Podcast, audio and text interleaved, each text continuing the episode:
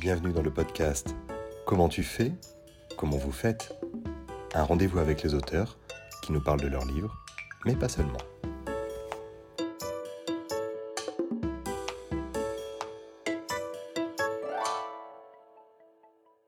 Bienvenue dans ce nouveau rendez-vous avec les, auteurs. Aujourd'hui, on a le plaisir d'accueillir Patrick Maxpar pour son nouveau roman Prémortem. Le tome 1, Mourir de vivre, vient de sortir aux éditions Léa. Patrick, bonjour. Bonjour Nicolas. Alors Patrick, euh, on recense une bonne vingtaine d'ouvrages, euh, ainsi que des anthologies pour lesquelles vous avez travaillé. Vous avez euh, des romans aux mhm, univers qui sont... Ah, attendez Patrick, laissez-moi finir quand même, c'est ma présentation. Excusez-moi. Vous avez des romans aux univers partagés entre cette réalité parfois difficile et puis des relents de mythologie celtique irlandaise tout particulièrement, un goût, un goût prononcé notamment pour les faux morets, des créatures démoniaques assez maléfiques que l'on retrouve dans Prémortem. Alors Prémortem, euh, premier tome, une trilogie, Patrick, c'est bien ça? C'est ça. C'est prévu pour être une trilogie, exactement. Alors, Prémortem commence avec une histoire qui est pas banale, puisque, euh, pour l'anecdote, vous l'avez bouclé fin décembre 2019, et que à la fin de la lecture du livre, on se dit que vous aviez été sacrément visionnaire sur le chaos qui s'est mis à régner en 2020. Complètement, c'est bah, un petit peu l'histoire de ma vie. Hein. J'ai toujours été assez visionnaire, mais là, je me suis surpris moi-même, hein, quand même. À partir de, de, la fin janvier 2020, effectivement, euh, on n'avait pas encore prévu euh, jusqu'à quel point ça irait, mais on pourrait penser effectivement que j'ai écrit Prémortem euh, pendant l'année 2020, mais non, pas du tout. Ou alors que c'est une, une annale de l'année 2020. Alors Prémortem, qu'est-ce que c'est? C'est un roman qui commence un fameux 31 décembre, un 31 décembre, 31 octobre, pardon, le soir d'Halloween. C'est ça. Et sur la Terre tout entière apparaissent des banshees, créatures, mhm. s'il en est de la mythologie celtique, encore une fois, qui viennent vous glisser, quand vous êtes adulte, à l'oreille le jour de votre mort. Si je vous mhm. glissais à l'oreille le jour de votre mort, qu'est-ce que vous feriez de votre vie? Alors, bah, tout, dépend, tout dépend de la date. Ah, si c'est euh, la nuit prochaine, bah, je me couche et je pleure, je pense. Et puis, euh, je bois beaucoup. Je vide une bouteille de whisky pour ne euh, pas avoir venir le truc. Si ça se passe dans six mois, je ne sais pas. Je ne sais pas. c'est très difficile hein, cette question parce que voilà, ça nous renvoie à, à notre angoisse profonde du néant, de la mort, de notre mortalité indépassable. Et je n'ai pas la réponse. Alors après, hélas pour eux, hélas pour eux, ça arrive dans la réalité quand on se sait condamné, quoi. On se sait condamné à plus ou moins brève échéance par une une maladie incurable, mais on n'a quand même pas la date précise de la fin, et donc on s'accroche toujours, on parvient toujours à se raccrocher à à l'instinct, à l'espoir, à un instinct de vie qui fait que malgré tout, on veut penser qu'on va éviter les l'issue fatales. Mais si on savait pertinemment, comme c'est le cas dans, dans Prémortem, où tous les humains euh, concernés ont la certitude absolue euh, qu'il ne s'agit pas de mensonges qui vont vraiment mourir à la date prévue, je, je pense qu'il est impossible de vraiment de prévoir ce qu'on ferait. J'espère juste que je trouverai peut-être la, la paix, la sagesse, pour, euh, pour ces derniers temps, à passer euh, dans le monde, euh, dans le monde physique, dans le monde des vivants. Mais j'en suis pas sûr du tout. Hein. Je pèterai peut-être complètement les plombs. Je, ferai peut-être des choses complètement, des, des, choses auxquelles je n'aurais pas pensé. En tout cas, ce dont je suis à peu près certain, c'est que je n'essaierai pas de nuire à autrui. Ça, en revanche, c'est sûr. C'est une belle preuve d'humanisme, Patrick. Attaquons, puisque vous avez accepté de vous prêter au petit jeu, euh, on a décidé, d'un commun accord, de retrouver tout un tas de séries, de films, parfois inspirés d'ouvrages, qui sont connectés, qui sont reliés à votre, à votre livre, après Mortem, à commencer par Walking Dead. Alors Walking Dead, évidemment, c'est la franchise qu'on connaît depuis octobre 2010, l'œuvre de Frank Darabont euh, et de Robert Kirk Kirkman, pardon. C'est l'histoire d'un policier qui se réveille d'un coma et découvre une épidémie euh, qui était totalement inconnue. Il y a des zombies partout. Et Walking Dead a quelque chose fait écho euh, précisément après Mortem. De quelle manière, Patrick? Alors, euh, Walking Dead, moi, je, fais une petite parenthèse. J'ai découvert alors, le, mythe du zombie il y a très longtemps avec les, films de Romero. Ah, évidemment. Et, et voilà, je voulais le citer parce qu'il a quand même fait beaucoup pour, euh, pour la visibilité de ces, euh, de ces créatures euh, putréfiées et néanmoins mobiles. Vive les morts vivants. voilà. Donc, Walking Dead, bien, le, parallèle avec Prémortem, c'est que en attendant son heure, il faut survivre dans un monde devenu profondément hostile, un monde où, où le péril peut, est susceptible de frapper de manière absolument inattendue à chaque coin de rue. C'est le cas dans, dans Walking Dead, bien sûr, mais aussi dans Prémortem, et même si euh, les, les, ennemis sont rarement euh, euh, se, se, ramènent rarement en groupe, comme dans Prémortem. Bon, voilà, les, les, hordes de zombies, on sait que en général, les zombies, ils sont pas, ils se baladent pas tout seuls, quoi. Ils sont plutôt une sorte d'instinct grégaire qui les pousse. Voilà, voilà. Autre franchise, autre série dont on avait parlé ensemble, Revenant, plus Frenchy cette fois, mhm, euh, qui est inspirée du film de, 2004 de Robin Campillo. Elle avait été diffusée entre novembre 2012 et, novembre, et octobre 2015 sur Canal+. Tout se passe dans une petite ville avec un, lac artificiel, une ville française, il y a un barrage, et il y a des gens qui reviennent à la vie et tentent de, retrouver une vie normale, mais pas si simple pour eux. Là encore, euh, beaucoup de choses qui se télescopent avec Prémortem. Complètement, c'est une c'est une belle série, je la trouve très euh, très réussie, euh, euh, très très subtile dans, dans son approche. Et en fait, le, le parallèle, c'est que les, les, les revenants s'accrochent ou plutôt veulent revenir à une vie qu'ils ont perdue. Et les prémortem qui, eux, ne sont pas encore morts, s'accrochent également à une vie, mais que eux vont perdre. Quoi. Donc il y a à la fois un parallèle et un paradoxe, mais finalement, pour les uns et les autres, c'est l'enjeu. L'enjeu suprême, c'est euh, rester euh, goûter encore à la vie le plus longtemps possible. Entre les deux, moi, je préférerais être un des revenants plutôt qu'un des prémortem parce que les revenants, bon, ça y est, ils savent qu'ils ont perdu, donc finalement, euh, il peut que leur arriver quelque chose de sympa s'ils arrivent à rester euh, dans cette dans cette vie euh, retrouvée. Dans prémortem, le, le principe, c'est qu'on est on est classifié prémortem dès qu'on a moins de, je, dirais, euh, deux ans à vivre.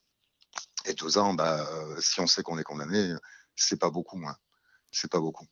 Ça fait que 24 mois et en général, je pense que pour, euh, enfin, ça dépend encore une fois des, des individus et des réactions, mais c'est 24 mois qui vont pas être très, euh, très rigoureux à vivre. Et c'est ça, on a l'habitude de dire que le temps passe vite, encore plus vite quand on sait qu'on va mourir. Parce qu'au final, pré-mortem, toute la thématique, c'est la mortalité qui est indépassable. L'être humain sait qu'il va mourir, mais alors là, il le sait encore plus que d'habitude. Oui, oui, oui, oui, oui, complètement. Seconde œuvre euh, dont on avait parlé, euh, Patrick, c'est bien évidemment le fléau. Alors le fléau, c'est le roman de Stephen King de 78. C'est au choix, selon les amateurs, les nostalgiques, euh, il s'en trouve qui nous écoutent, euh, soit la série euh, des années 90, soit le reboot un peu maladroit qui avait eu lieu en 2020. Alors là, on est beaucoup plus proche du sujet quand même, parce que c'est une, pandémie mondiale de grippe.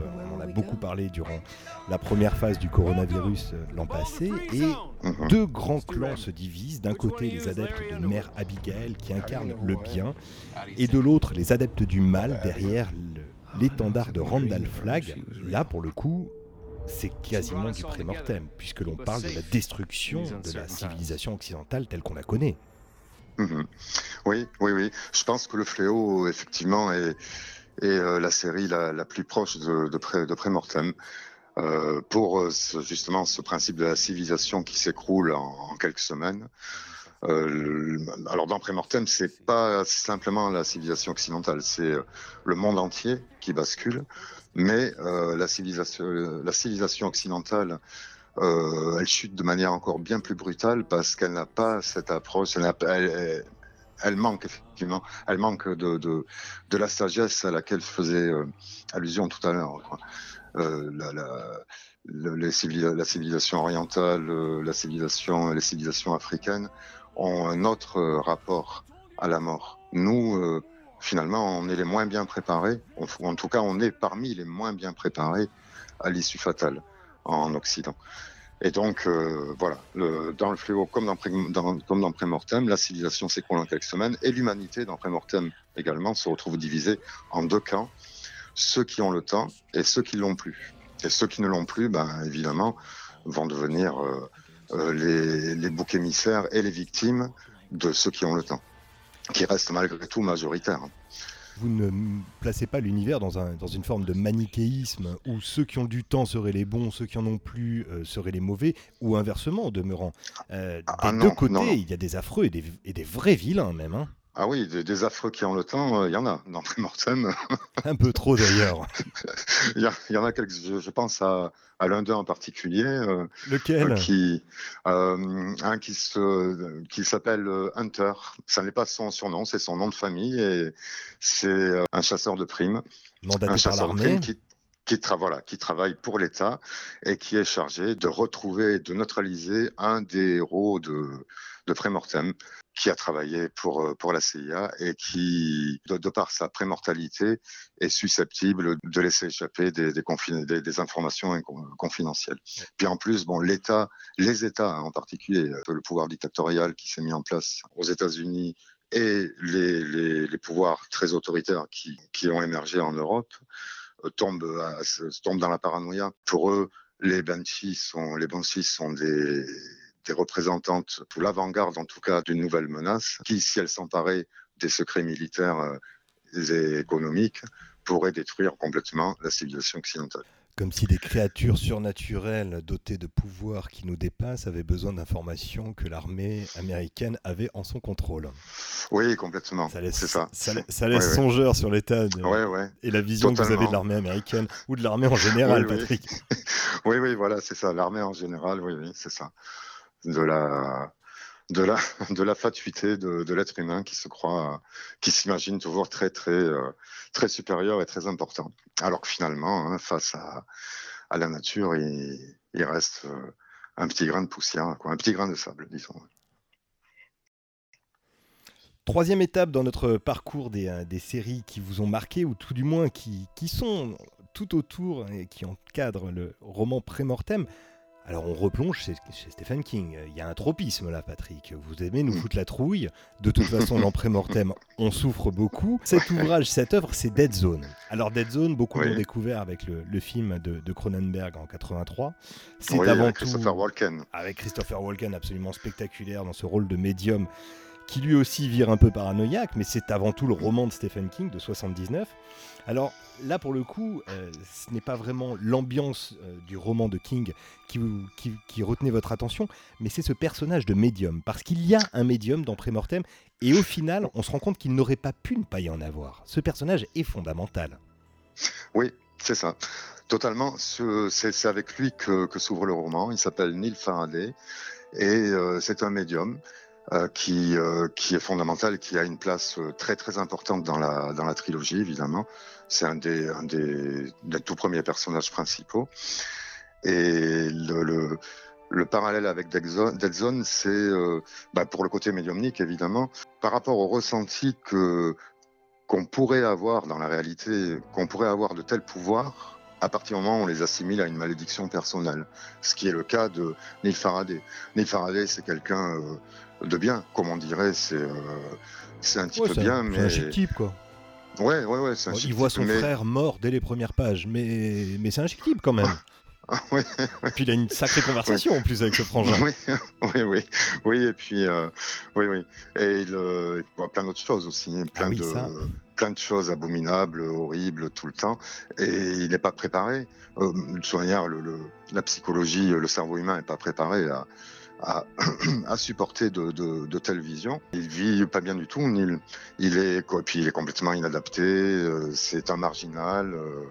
Euh, euh, il n'a pas d'argent. Il enchaîne des petits boulots pourris qui tiennent jamais. au début de Prémortem 1, il est pas loin de se faire virer de chez par son lui, propriétaire. Voilà, parce que il a, il a pas payé le loyer.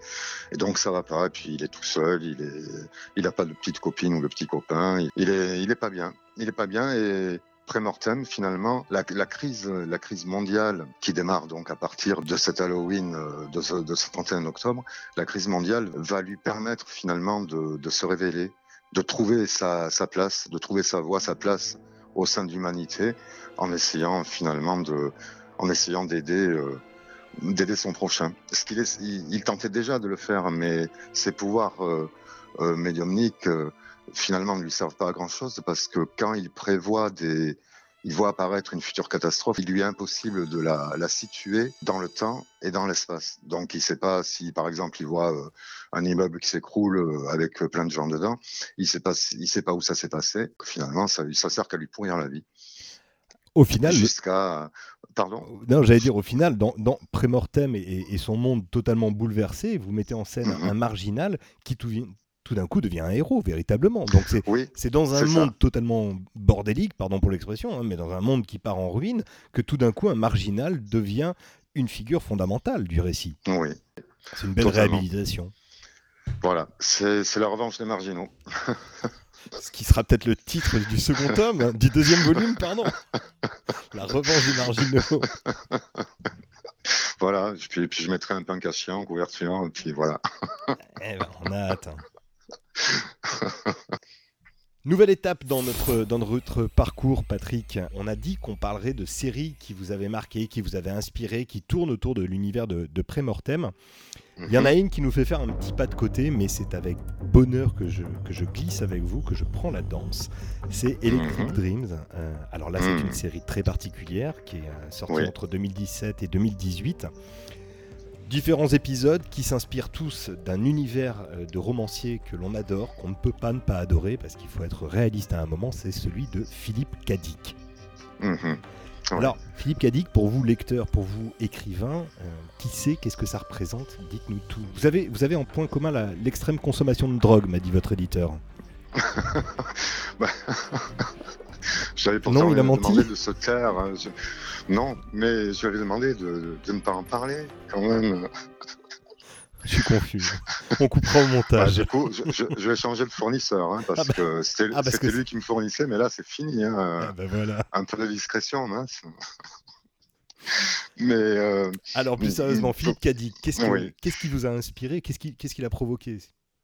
Alors moi, tout d'abord, je suis complètement d'accord avec vous. Hein. Euh, on ne peut pas ne pas adorer Philippe Cadic. C'est euh, c'est un, auteur majeur pour moi. Ça reste même l'auteur, le premier, euh, le premier de tous, le premier auteur Celui contemporain. Dont on les livres. Oui, oui, oui, oui, pour, pour parce que lui aussi c'est un visionnaire. Il a la, la, plupart de, de ses romans ou de ses nouvelles, ses romans et ses nouvelles de, datent d'il y a pas mal de temps déjà, et ils sont complètement d'actualité, de plus en plus d'actualité, oserais-je dire même. Donc il avait, euh, c'était, euh, alors il n'a pas eu, il n'a pas été très très heureux. D'après ce que je sais, sentimentalement pas, trop en tout cas. Euh, voilà, voilà. Il n'a pas gagné énormément d'argent hein, non plus de son vivant. C'est, ça peut, c'est quand même ralent quand on sait que quelques quelques quelques succès hollywoodiens ont été ont été tirés de ses œuvres. Autant le fléau, effectivement, au niveau du, déroulé de l'histoire, peut-être euh, euh, fait, largement écho après Mortem, autant pour euh, le fond, c'est Philippe Cadic, parce que je, trouve qu'il nous a montré le dérèglement et la répression sociétale qui pouvait, euh, s'instituer dans nos sociétés euh, euh, sans qu'on s'en rende trop compte. Et c'est le cas petit à petit, c'est le cas. Je me rappelle que la première fois que j'ai dû euh, ouvrir mon sac, c'était dans une enseigne qui n'existe plus, une grande enseigne de, de, de livres et de, et de disques sur les Champs-Élysées. Il y a une, je ne sais plus maintenant, 20, like 20 ans. Virgin. Ouh, ouh. Voilà, comme dirait, comme, comme, comme chantait Madonna. Madonna bien sûr. voilà. Je voulais l'inviter, elle n'était pas disponible, je suis désolé. bon, mais ça sera pour la prochaine fois. Absolument, pour le tome 2. Exactement. Et donc la première fois que qu'un vigile m'a demandé d'ouvrir, je, je, devais avoir un sac plastique machin avec je sais plus quoi dedans, et le gars me demande, me dit que pour entrer là-dedans il faut l'ouvrir. J'ai été choqué. Je me suis dit mais pourquoi ouvrir mon sac euh, Et euh, voilà, euh. Il y, avait rien d'intime dedans, hein, ou du moins je me souviens, je pense pas, mais c'était choquant. Et petit à petit on s'est habitué tout le monde s'est habitué à ça, ça paraît normal. Maintenant, c'est juste normal. C'est comme euh, le, portique dans les aéroports où il faut pas se mettre à poil. Personne ne, songerait aujourd'hui à, s'étonner ou à, à, parce que c'est embêtant. Voilà. C'est entré dans les mœurs, c'est petit à petit. Ben, on arrive quand même à des situations qui deviennent de plus en plus euh, étouffantes. Je trouvais Philippe Cadic, donc, avait, avait a réussi à, montrer ça dans, de, de, de, manière magistrale. Ouais, on peut penser bien évidemment à Minority Report. Le oui, oui, oui. Totalement, c'est à ça que je pensais. Oui, c'est mm-hmm. souvent l'illustration parfaite de, cette société du contrôle. Oui, oui, c'est ça. Alors, Société du contrôle, si vous permettez, Patrick, euh, la transition est absolument magnifique. Je, je me remercie de me l'être servi. Ça va nous amener à un sacré personnage qui est aussi un petit euh, jardin secret intime que vous cultivez avec attention, celui des comics et tout particulièrement du personnage de Punisher, Frank Castle. Oui. Alors lui, euh, c'est le symbole même du super-héros qui est un anti-héros, qui n'a aucun super-pouvoir. C'est rare dans Marvel, c'est assez notable. Et qui a décidé de faire justice lui-même mu par une espèce de sentiment de, vengeance et de lutte contre une autorité, une, société de la surveillance finalement. Et là, là pour le coup, on replonge en plein dans Prémortem, si vous permettez. Oui, oui, oui, mais je vous permets, Nicolas, d'autant que. d'autant que c'est vrai que le Punisher, je le connais alors depuis très très longtemps, bien avant la série. Je le connais depuis tout gosse, puisqu'effectivement, je suis très fan de, Marvel, des productions Marvel, mais en BD, bien avant les séries et les films. Et euh, si je me souviens bien, euh, à sa première apparition, alors il a, peut-être été designé par euh, John Romita Senior, mais si je me souviens bien, dans sa première apparition, dans un épisode de, de Spider-Man, il est dessiné par Ross Andrew, qui a été un, un très honnête artisan de Marvel pendant euh, longtemps. C'était c'était particulier. Alors après le Punisher, c'est euh, c'est un personnage euh, extrêmement tourmenté parce que la raison qu'il pousse à tout à coup partir en guerre contre tout ce qu'il les criminels de tout poil qu'il qu'il exécute hein, sans autre forme de procès, c'est l'assassinat de sa famille. Évidemment, bon, c'est un c'est un malade. Hein c'est quelqu'un qui, euh, qui, qui, souffre de, de, graves troubles psychologiques, mais qui est, euh, mais qui est profondément malheureux, puisqu'il est traumatisé par, euh, par l'assassinat de sa famille. profondément malheureux et particulièrement bien armé quand même. Voilà, voilà, et, dangereux. Excessivement dangereux. Et effectivement, donc on le retrouve depuis quelques années maintenant dans la série, cette série Marvel. Il, il apparaît aussi dans euh, dans la série d'Ardeville puisque les, deux, les deux super-héros auxquels il est le plus souvent confronté, finalement, chez Marvel, c'est euh, Spider-Man et Daredevil. Moi, j'ai trouvé cette série très réussie. Pour le coup, la, la saison 1 en particulier, la 2 un petit peu moins de mon point de vue, mais la 1, euh, la saison 1, j'avais en kiffé du, du, début à la fin. Et le parallèle avec Prémortem, c'est la violence, la violence extrême, physique ou morale, qui est euh, institué en règle. Alors pour le Punisher, euh, c'est sur le plan c'est sur un plan individuel puisque c'est lui qui décide. Il est quand même confronté à des euh, de très très vilains personnages qu'il a côtoyés dans le passé. Hein. Mais finalement, dans Prémortem, c'est la même chose. C'est la violence extrême, physique ou morale, mais qui qui est perceptible beaucoup plus sur le plan euh, étatique que sur le plan individuel. Il n'y a plus, dans mortem il n'y a plus de cadre légal pour endiguer une violence que les États eux-mêmes, finalement, érigent en principal projet politique parce qu'ils sont, euh, les États sont complètement paumés. Ils sont dépassés, euh, ils peuvent plus rien faire. Euh, enfin, ou plutôt, ils ne savent plus comment réagir face à, à ce chaos mondial parce que, bon, malgré tout, euh, l'économie s'est effondrée. plus rien ne peut maintenir une une paix sociale ou un contrôle social, mis à part la répression. Et voilà. Et, donc une tyrannie véritablement dictatoriale. Oui, oui, oui, c'est ça. Une tyrannie. Euh, dans Prémortem, euh, dès les premiers chapitres, on apprend que dès le chapitre 2, je crois, puisque euh, il y a une alternance finalement dans Prémortem, on, on suit deux groupes de persos, un qui est plus, qui est à San Francisco au départ et un à Londres, et une des, un des personnages de Londres est une jeune journaliste qui, euh, dès le chapitre 2 ou 3, euh, parle des, de ce qu'on appelle les, les CAP, les camps d'accueil palliatif, où euh, sont enfermés les, tous les suspects de prémortalité. Ils sont enfermés pour finalement suspicion de prémortalité, mais on ne peut pas savoir finalement. Il y a plein de gens, il y a plein de prémortem qui mentent, parce que très vite on sait que les prémortem ils se retrouvent enfermés dans des camps et on leur supprime tous leurs droits. Et personne n'a envie de s'y retrouver, tout simplement. Voilà. Donc, il y en a plein qui mentent. Du coup, on ne sait plus à qui on a affaire, d'où aussi un supplément de parano qui vient à la fois des populations et, de, et des gouvernants. Alors, j'aurais euh, une petite surprise. Ah, j'adore les surprises, Nicolas, je suis d'accord. Je vous remercie par avance. Patrick, avec plaisir, parce qu'on s'est découvert une passion commune pour les démons, pour les créatures maléfiques. Ah ah et, notamment, et notamment, alors je, vais laisser à chacun le soin de, replonger, on mettra la, bande-annonce dans l'article, mais le soin de replonger dans cette fabuleuse aventure de gore euh, qui s'appelle Evil Dead. Ah oui.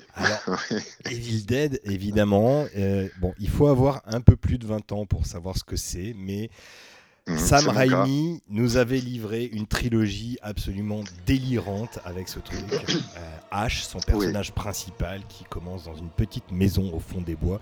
Ça a un côté flippant dès le départ et qui va découvrir euh, une porte d'entrée, pas littéralement bien entendu, mais une porte ouverte sur un monde de cadavres et de gens qui nous en veulent. Et ça, c'est quand même l'un de vos fers de lance, Patrick. Les démons, les créatures pas forcément forcément bien intentionnées à l'égard de l'espèce humaine, voire celles qui considèrent que l'espèce humaine aurait tout intérêt à laisser la place. Necronomicon ex mortis, le livre de la mort. Sa reliure était en peau humaine et ses feuillets écrits en lettres de sang. Il contenait d'anciens textes sumériens qui révélaient des rites funéraires bizarres, des formules incantatoires qui devaient servir à ressusciter certains démons. Ce livre n'était sûrement pas destiné au monde des vivants. Il réveilla une chose maléfique dans les bois.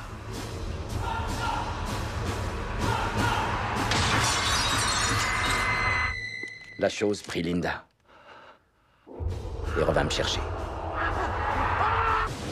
Elle s'est logée dans ma main. J'ai senti que ça tournait mal.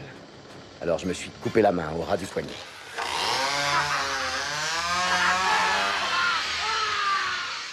Mais ça n'a pas suffi. Mhm. Je me trompe Non, non, non, vous ne vous trompez absolument pas. Et nous parlons donc, euh, nous parlons là, pour ce qui me concerne, pour, euh, pour euh, mon univers à moi, des, des faux morés. Des faux morés, absolument. C'est ça, les, les, les, démons de la mythologie celtique et irlandaise, qui, euh, qui sont un peu. Alors, euh, finalement, mes choufous, hein, je les fréquente depuis longtemps et je, je, je m'y suis habitué. Euh, parfois, quand j'ai trop bu, je me surprends même à leur parler. Ah mais bon, ça, ça reste entre nous. Hein. Mais ce sont des créatures. Alors, la, mythologie n'est pas très claire. Des créatures euh, inhumaines ou alors peut-être des demi-dieux. Euh, certains ont des têtes de chiens ou des têtes de bélier, évidemment. Euh, des créatures mi-animal, mi-homme. C'est vraiment des êtres étranges. Mais vous en avez fait des créatures encore plus particulières. Voilà. Alors, dans mon univers, ce sont des, des créatures extradimensionnelles qui euh, sont qui ont débarqué sur Terre euh, après à la suite d'un d'un cataclysme sur leur euh, dans leur dimension originelle. Et ils ont été ils ont été chassés de Terre, de, de, de, notre, de notre planète, ou plutôt ils ont été vaincus sur notre planète par d'autres créatures extradimensionnelles qui sont assimilées aux dieux, aux dieux celtiques, donc comme euh, le suprême artisan et, euh, tous ses copains. Et les faux morés, on les retrouve en toile de fond. Ils n'interviennent, ils sont, sont pas présents dans tous mes romans, mais tous mes romans, sur euh, la vingtaine de romans que j'ai écrits finalement, tous évoluent dans le même univers, même quand ils se déroulent dans un lointain passé, comme certains que que j'ai écrits, que ça soit dans le passé ou contemporain, il s'agit du même univers. Et ça me permet d'établir tout un tas de passerelles euh, qui, grâce auxquelles je peux revenir sur des points que, euh, sur, lesquels, je n'avais pas pu travailler précédemment, ou parfois j'ai des idées qui me viennent plus tard et je peux donc exploiter de nouveau euh, un personnage secondaire dans telle ou telle période. Et donc les faux morés restent les, forces du mal, les méchants récurrents donc de mon univers.